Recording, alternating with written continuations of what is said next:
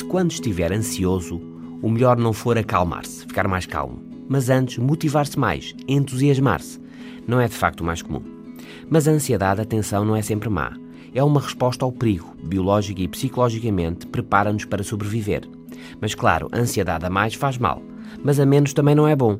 Não focamos, não exigimos mais de nós, não nos comprometemos e corre mal. Num estudo publicado no Journal of Experimental Psychology, Alison Brooks, professor da Harvard Business School, refere que mais de 90% das pessoas em situações em que se sentem ansiosas tenta manter a calma, tentam acalmar-se.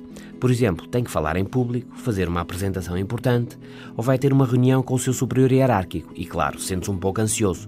Pensa que pode não correr bem, sente-se mais ansioso, fica baralhado e precisa de acalmar-se mas cerca de 8% das pessoas em situações ansiosas, de stress, tenta não acalmar, mas entusiasmar-se, encontrar motivação, entusiasmo na situação que está a viver.